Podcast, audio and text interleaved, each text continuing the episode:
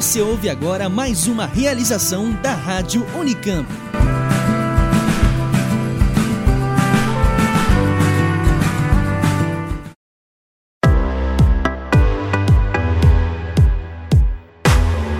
Bem-vindos ao podcast do Unicamp Ventures, o grupo das empresas filhas da Unicamp. Eu sou a Vanessa Sensato, da Inova, e a cada programa vou trazer novidades das empresas fundadas por nossos alunos e ex-alunos.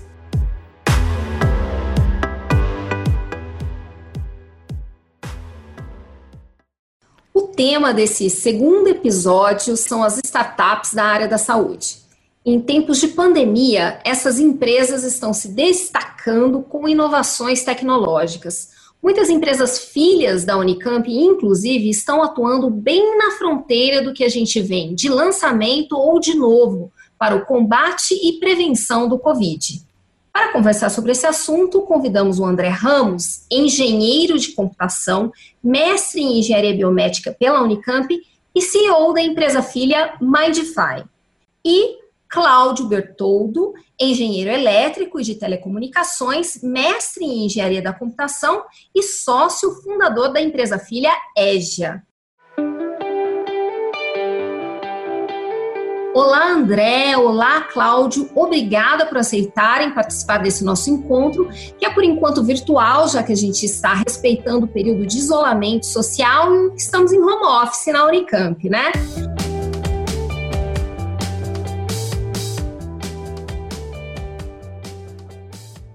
Olá, Cláudio. Olá, tudo bem? Muito obrigado pelo convite. Olá, André. Olá, pessoal. Muito obrigado pelo convite. É uma honra estar aqui conversando com vocês. Tradicionalmente, a gente começa esse podcast com um pitch sobre as empresas filhas convidadas. André, vamos lá. Faz um pitch sobre a Mindfy. A Mindfy é uma tecnologia para ajudar médicos a coletarem dados. Nosso principal propósito é ajudar na coleta de dados clínicos do mundo real. Aquele dado da rotina que deveria ser colocado no prontuário, mas a rotina acaba que atrapalha que isso aconteça de forma integral, né? Então a Mindfy ela simplifica o procedimento de coleta de dados de uma forma inédita. Com alguns cliques, de fato, a gente consegue registrar um caso completo e a gente usa os dados registrados, que são dados já estruturados, para aplicar técnicas de validação de dado, ou seja, a gente valida o dado conforme ele vai sendo entrado na ferramenta e a gente utiliza também outras técnicas de inteligência para oferecer feedback clínico ao médico. Então é uma ferramenta que apoia a coleta de dados de uma forma muito simplificada e a partir desses dados oferece feedback, apoio à tomada de decisão aos médicos. Legal, obrigada. Cláudio, conta pra gente o que é a EGIA. A EJA é uma startup relativamente nova, né, mas já baseada a estudos de quase uma década em relação à coleta e processamento de dados médicos, uh, de diagnósticos baseado em inteligência artificial. Então, nesse momento de, de pandemia, inclusive, a EJA tem oferecido para o mercado, né, de, de forma bastante transparente, uma solução que faz a predição da Covid-19 baseado em exames de sangue. Então, não só baseados em exames de sangue, não só se limitando à Covid-19, mas outras doenças como dengue, chikungunya, ebola, né? E também não só com input de exames de sangue, mas imagens como raio-x, tomografia. A gente suporta também a tomada de decisão médica em relação ao melhor encaminhamento do paciente. A gente vem fazendo isso aí ao longo dos últimos 10 anos, mas somente nos últimos, uh, nos últimos meses a, a, a, startup em si, a agency, tomou forma como está agora.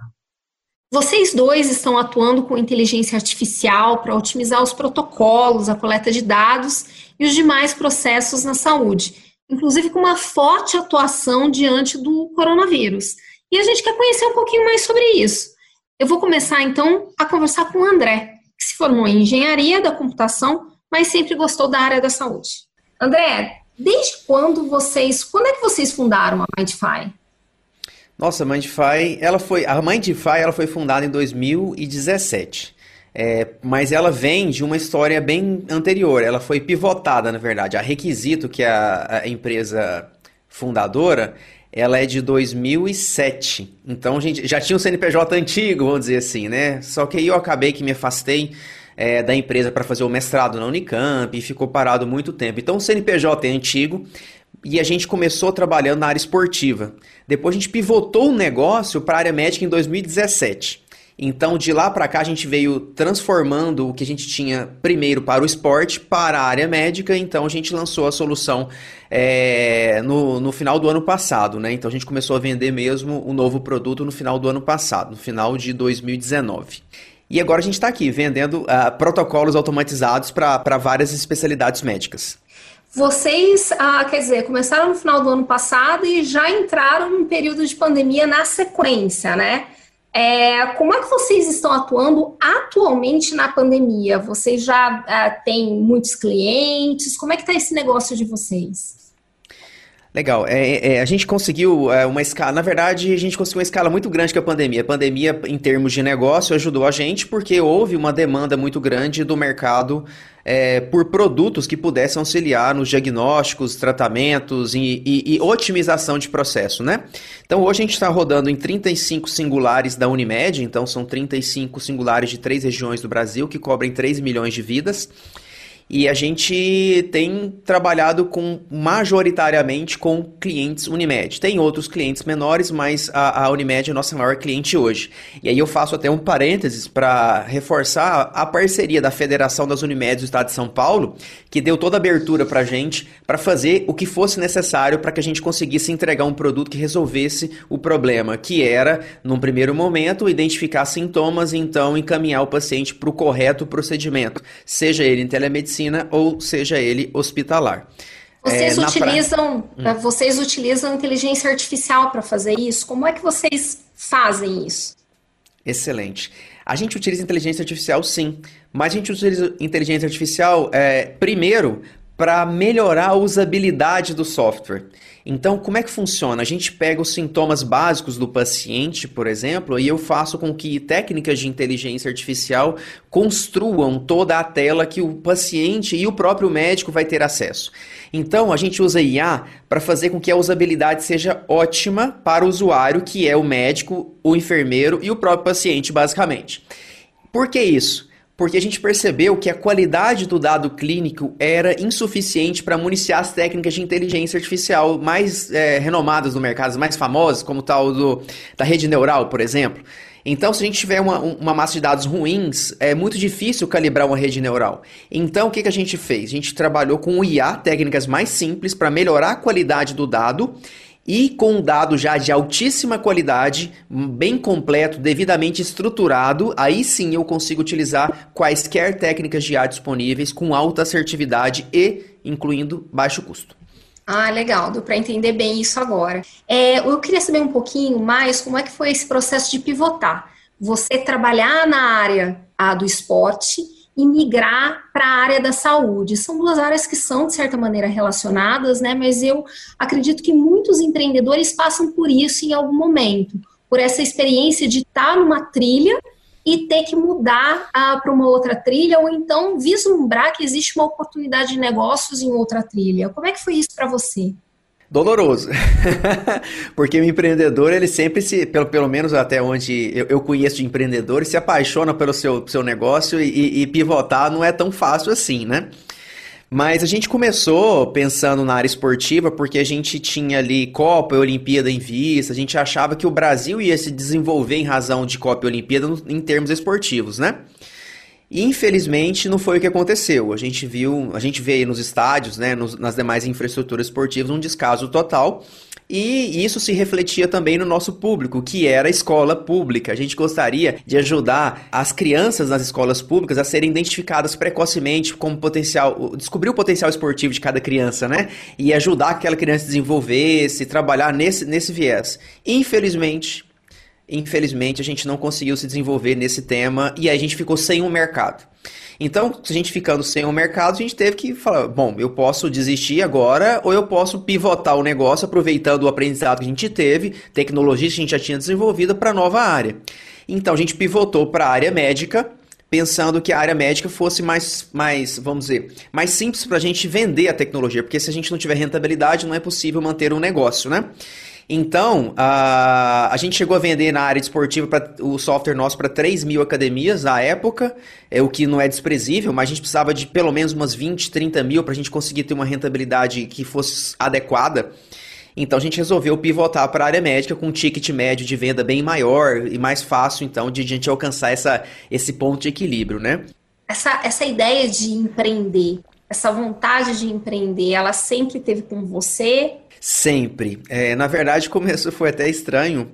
Estranho porque eu não sabia o que fazer enquanto vestibular na época, né? Fiz um teste vocacional. E no teste vocacional com a psicóloga, ela me informou, André, você vai dar certo para medicina e para engenharia, mas você não me ajudou nada, né? Porque essas eram as minhas dúvidas, se eu faria engenharia ou medicina. Acabou que eu fui para engenharia e, e, já no, no começo do curso eu já comecei a fazer iniciação científica na área médica, né, da engenharia biomédica. Então já comecei a desenvolver trabalhos nessa área. Já comecei a pensar em startup naquela época, fundar empresa, começar a fazer algumas coisas. E depois, na sequência, fui fazer o mestrado na Unicamp, né? Aí ó, esse processo se acelerou, porque eu tive uma parceria do professor Eduardo Costa da Engenharia Biomédica, que me levou junto é, a ele para uns eventos de inovação, que um, um, um, específico foi da Fundação Getúlio Vargas e da Intel, a gente até foi premiado lá nesse, nesse concurso, à época. Então acabou que isso deu uma, vamos dizer, uma motivada, né, de, de começar, a, de fato, a, a, a empreender e, e gerar valor. E aí, Desde essa época a gente começou a trabalhar na área esportiva e aí depois que a gente percebeu que Copa e Olimpíada não ia dar nada, a gente teve que pivotar. Não, é bom, mas esse é um bom aprendizado para quem está empreendendo, de perceber que ah, o empreendedor ele tem que vislumbrar a chance, né, a oportunidade de trabalho e seguir essa oportunidade de negócio mais do que o amor inicial que ele tem ao seu ah, negócio, ao negócio que ele vislumbrou de início. É um bom aprendizado. André, vamos falar de financiamento, né? Para quem trabalha com inovação, é, é, importante sempre esses editais, e vocês já foram contemplados mais de uma vez, né? A FINEP, e mais recente, vocês foram selecionados pelo Ideia Gov, certo? Você pode comentar um pouquinho sobre essa trajetória de captação de recursos e o que, que vocês estão fazendo em cada um desses casos? Como é que foi a, a trajetória de vocês para a captação de recursos mesmo para desenvolvimento de te tecnologia e os passos da startup de vocês? Legal. É, eu acho que o primeiro passo é, é, levantar a necessidade. Por que, que a gente buscou isso, né?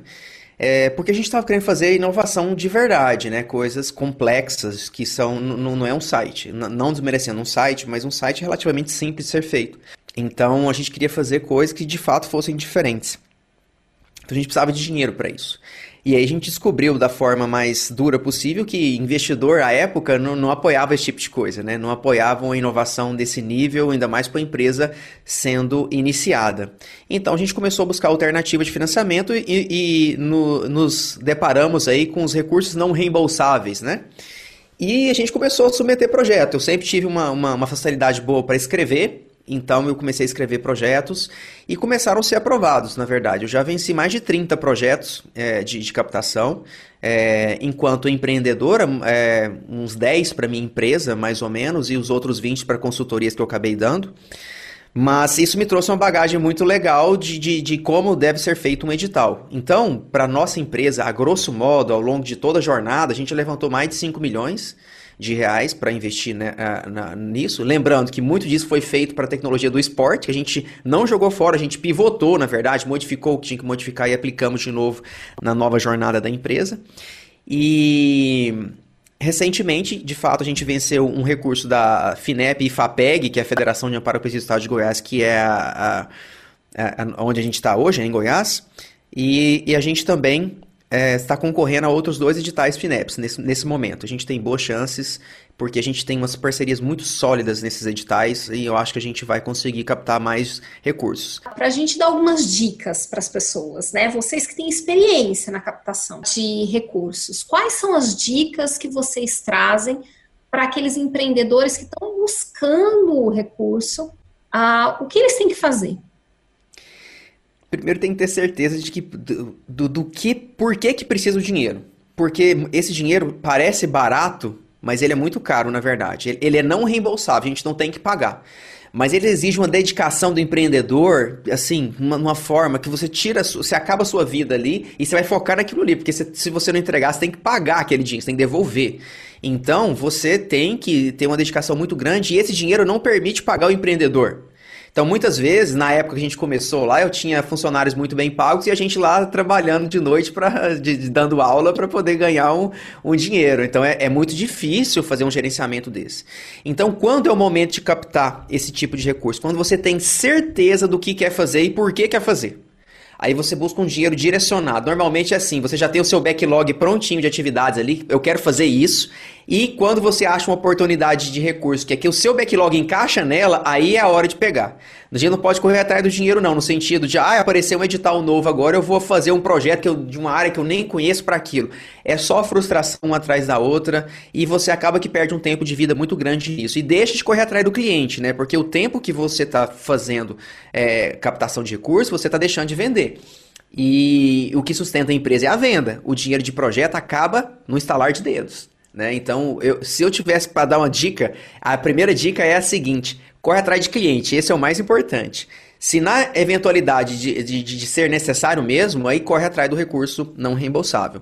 Ótimo, André. Ótimas dicas, André. Muito obrigada.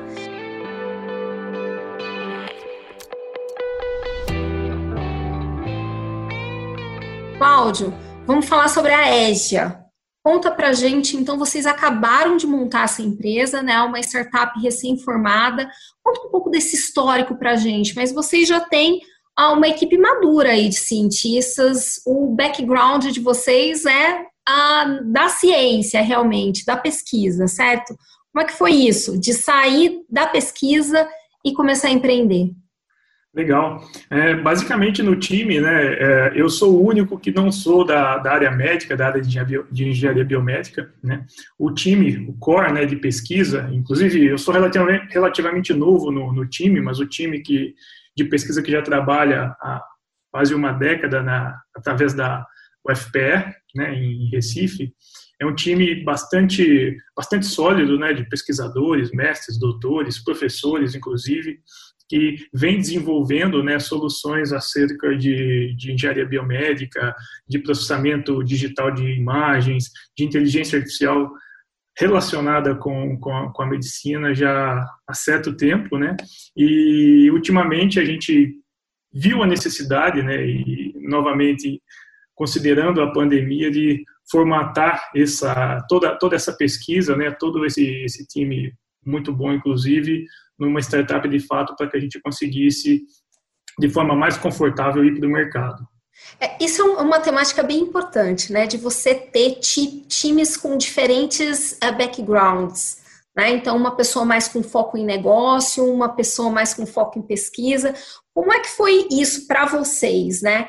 Faz sentido isso? Qual é a importância de você ter um time que é um time, muitas vezes até multidisciplinar, né?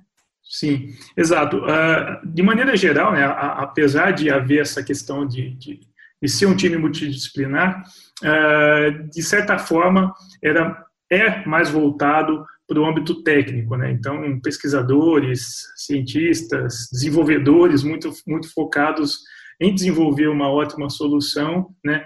E, de qualquer forma, com um certo gap de mercado, né? E eu me incluo nisso também. Então, identificando esse, esse, esse gap do time como um todo, né, é o que a gente vem desenvolvendo, não só ah, de maneira autônoma, né, através de mentorias, parcerias e aprendizado mesmo, de fato, a gente puxar esse outro lado do business em si, porque de nada adianta ter uma, uma ferramenta, ter uma tecnologia, ter um algoritmo uh, perfeito, sendo que a gente não consegue colocar isso no maior número de hospitais e cidades que a gente gostaria. Né? Então, então, a gente vem desenvolvendo bem essa parte. Legal. Vamos falar um pouquinho, então, sobre o sistema de vocês. O que ele faz, né? E se ele substitui alguma tecnologia? A plataforma da EJA, né, ela não... A gente coloca, a gente expõe a plataforma em si como... Como uma, uma ferramenta de suporte à decisão também, né? E com isso, a gente não tem por objetivo substituir nenhum tipo de tecnologia ah, por exemplo, falando de Covid-19 também, ah, o, te, o teste RT-PCR também a gente não substitui, né? De fato, é uma plataforma que tem como input exames de sangue, exames de sangue convencionais, de baixo custos, acessíveis, né? E a gente faz o diagnóstico baseado nesses inputs e também em datasets que, são gerados pela própria plataforma durante a nossa operação. Então, a gente, a gente suporta o médico, o profissional da saúde em relação a essa conclusão, a esse diagnóstico, não só da Covid-19, mas de outras enfermidades também, sem ah, substituir qualquer método de testagem atual. Hoje vocês já estão no mercado, né? Como é que vocês estão posicionados? Sim, hoje a gente, a gente tem trabalhado para causar impacto de fato na, em minimizar a pandemia em si. Então, a gente tem feito parcerias tanto com a iniciativa pública quanto privada. Quando a gente fala de iniciativa pública, a gente mapeia, né? E claro que isso não é, é, é inclusive uma novidade pela, pela infeliz pandemia, né? mas a gente mapeia municípios, geralmente ah, em regiões remotas, com uma renda per capita baixa, onde há de fato a necessidade de uma solução, porque a testagem é demorada, a testagem é cara, e a gente faz parcerias, né? claro que, que no momento ainda é, a gente a gente entende que a captação, o financiamento é importante, né, mas ainda a gente tem essa preocupação em fazer com que a pandemia seja minimizada e a gente consiga, inclusive, né, retroalimentar nossa plataforma com os dados anonimizados gerados pela própria plataforma que vai dar mais estrutura que vai dar mais inteligência para os nossos algoritmos. Então, o modelo de negócio né, ele é bem focado em nesse primeiro momento em parcerias, né, quer dizer, uma parceria ganha-ganha. A gente ganha ah, dados, a gente deixa o nosso algoritmo cada vez mais inteligente e uma cidade, como eu dei de exemplo, né, ela tem todo o benefício de conseguir tomar decisões uh, mais assertivas. Né? Hoje o nosso algoritmo ele tem um índice de, de assertividade maior que 95%. Né? Então, quer dizer, é um, é um sistema de suporte à tomada de decisão bastante sólido. Né? Então, tanto uhum. nós quanto o município tem muito a ganhar com isso. Em quais cidades vocês estão hoje? Já. Hoje, é, inicialmente, a gente começou na cidade de Paudalho, né, em Pernambuco, uma, uma cidade relativamente pequena, né, com, com, uma, com uma demanda é, de testagem e com uma demanda de, de, de, minimização dos impactos da pandemia muito grande também, né? É, baixo acesso a, a, aos outros métodos de testes. Então, a gente inicialmente foi o nosso, nosso projeto piloto, né? tem sido o nosso projeto ainda inicial, e lá a gente, com, com, com alto grau de sucesso, a gente tem contribuído para que a pandemia é, não cause um grande impacto negativo por lá. Né? Então, hoje também a gente tem expandido para algumas pequenas cidades do centro-oeste e também do sul. Ainda não temos nenhum case na, na região sudeste, né, estrategicamente. Então, a gente vem replicando esse modelo inicial de Paudalho em outras cidades, porque tem, tem tido bons resultados. E vocês têm objetivo em captar mais cidades como, como parceiras para apoiar nesse processo? Qual é esse timing da empresa de vocês agora? O timing, basicamente, a gente tem operado com essas, uh, principal, principalmente três cidades, né, dentre elas Paudalho, e até os próximos dois ou três meses, o nosso foco é continuar trabalhando com essas cidades, né? inclusive para gerar mais dados, para deixar o algoritmo mais inteligente. E numa segunda fase, né, dentro desses, após esses três meses, de fato fazer captação, independente da fonte, se é venture capital, se é, se é através de, de fundo perdido, para que a gente consiga uh, escalar para as demais cidades que estão no nosso radar. Tá. Vocês já receberam algum tipo de investimento? A gente sempre, sempre investimento de venture capital, não. Né, todo investimento ele é todo bootstrap, né, fundos próprios aí, e parte, né, talvez 90% aí do nosso da nossa base vem de bolsas, né, CNPq, então isso que, que de fato alimenta a, a startup em si a desenvolver, para desenvolver as, as novas soluções. Você já tinha tido uma outra experiência com empreendedorismo, Cláudio? Ou essa foi, foi o, o debut? É, não, na verdade, desde, desde 2014, né, até antes de, de, de me ingressar na Unicamp no mestrado, eu, eu trabalho com empreendedorismo, né, trabalho, venho empreendendo também, acho que bastante parecido aí com a, com a trajetória uh, do André, e sempre em série, né, sempre bastante eclético também em relação à, atuação, né, então agro, telecom, é, health tech agora, mas faz parte do DNA também essa, esse empreendedorismo em série. E qual que é a novidade em atuar na área da saúde? Tem desafios específicos essa área, não? Demais, demais. Eu, eu, eu não tinha noção de, de, do número de desafios, da complexidade dos desafios, né? Estou aprendendo ainda, claro, mas é, em relação à legislação, comitê de ética, né? Claro, eu, eu tinha uma certa, uma certa percepção, porque talvez um pouquinho diferente das outras das outras oportunidades, das outras iniciativas, onde eu não estava lidando com vidas, né? Agora sim lidando com vidas, então é uma responsabilidade muito grande e muito aprendizado. O que, que você tem de recomendação ou de dica para quem quer empreender na, na, na área da saúde? É, eu acho que ficar, é, estar sempre atento à, à legislação, né? entender de fato quais são é, os processos né, burocráticos, né, e burocrático no bom sentido, né, de, de como as coisas devem ser feitas, devem ser aplicadas, né, toda, toda essa questão que, que, que lei, vigilância sanitária, etc., OMS, uh, o que eles de fato é, pregam né, para que essas soluções sejam de fato utilizáveis pela, pela população e não causem nenhum problema. Então, acho que é importante entender e não só uh, desenvolver e querer colocar isso no maior número de, aplicar isso no maior número de pessoas possíveis. Eu acho que tem que tomar muito cuidado. É claro que em outras áreas também precisa tomar cuidado, mas algumas particularidades da área de saúde naturalmente devem ser mais bem cuidadas.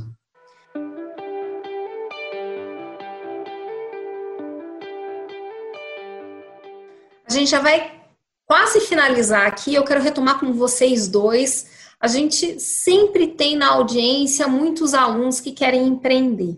André, o que você tem a dizer para aquele aluno ou ex-aluno que resolveu que vai empreender agora?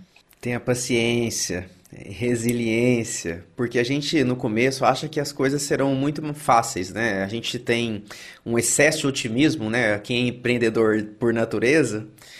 E, e, as coisas demoram, especialmente na saúde. Então é muito raro haver é, empresas de saúde que desenvolvem rapidamente. Normalmente tem um ciclo de vida longo as startups de saúde. Tem uma tendência de ter um resultado de longo prazo bem legal, mas no começo é bem penoso.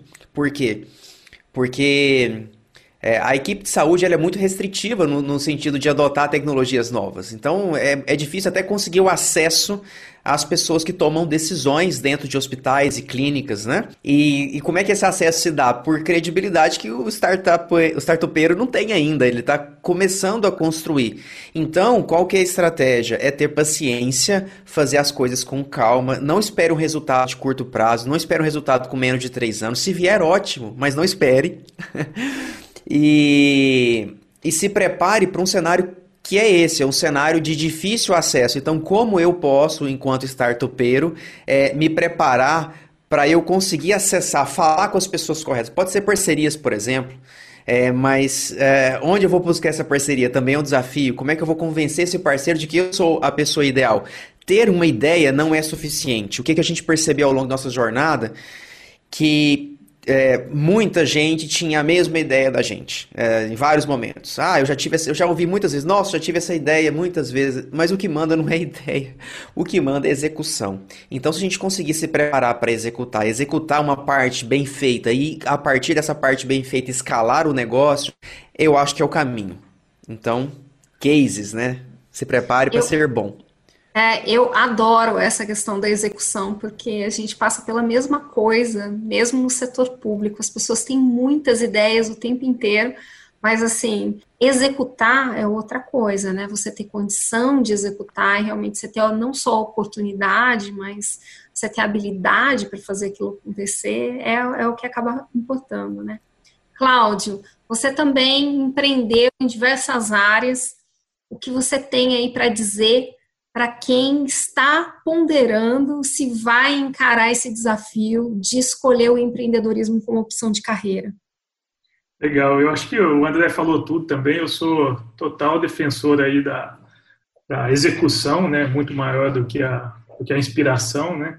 E eu acho que eu acho que o aluno, né, não só o aluno também, mas qualquer qualquer pessoa que que deseja empreender, né, é, e claro, é uma máxima que não é minha, né, mas aquela que deve se, se apaixonar pelo problema e não pela solução, né? Então eu vejo, eu vejo, inclusive eu falo isso porque eu já caí nessa armadilha, né? Mas quando a gente, quando a gente se, se apaixona pela solução, assim, olha, desenvolvi aqui um software, desenvolvi um hardware, desenvolvi uma solução, né, independente da área, perfeita, eu tenho total convicção de que todo mundo vai querer comprar, todo mundo vai usar, e na hora que a gente, a gente coloca isso no mercado, a gente vê que a realidade é outra, né? Então, então, e isso, claro, tem tudo a ver com execução também, né? Porque a gente tá, a gente às vezes executa com, com, uma certa cegueira, né? Cegueira, cegueira de mercado, e o mercado, de, de fato, depois é que vai falar se, se se tem liga ou não tem, né? Então, eu acho que, acho que como o André falou tudo aí, eu acho que essa questão da, da de se apaixonar pelo problema do mercado e não pela solução que, que desenvolveu seja seja uma coisa bastante importante, porque no final do dia quem quem vai manter a empresa, a startup e transformá-la numa scale-up, numa, numa multinacional depois, são os clientes, os clientes pagantes e e só se de fato agregar valor para todo, todo esse mercado consumidor é que terá sucesso. Obrigada, Cláudio. Obrigado, Vanessa. Obrigada, André. Obrigado. E eu quero deixar, posso deixar uma mensagem final? Sim, por favor, vamos lá. Maravilha. Empreender é tudo de bom. É quase como ganhar uma competição de esportes. Eu acho que empreendedor é um cara que é um esportista, só que é um esportista dos negócios, vamos pensar assim. É muito bom vencer, é muito bom ganhar um contrato, isso é bem motivador. Não desistam, quem quiser empreender, não é fácil, assim como não é nos esportes, mas vale a pena no final do dia. Obrigado. Legal, obrigada. O podcast do Unicamp Ventures vai ficando por aqui. Até o nosso próximo podcast.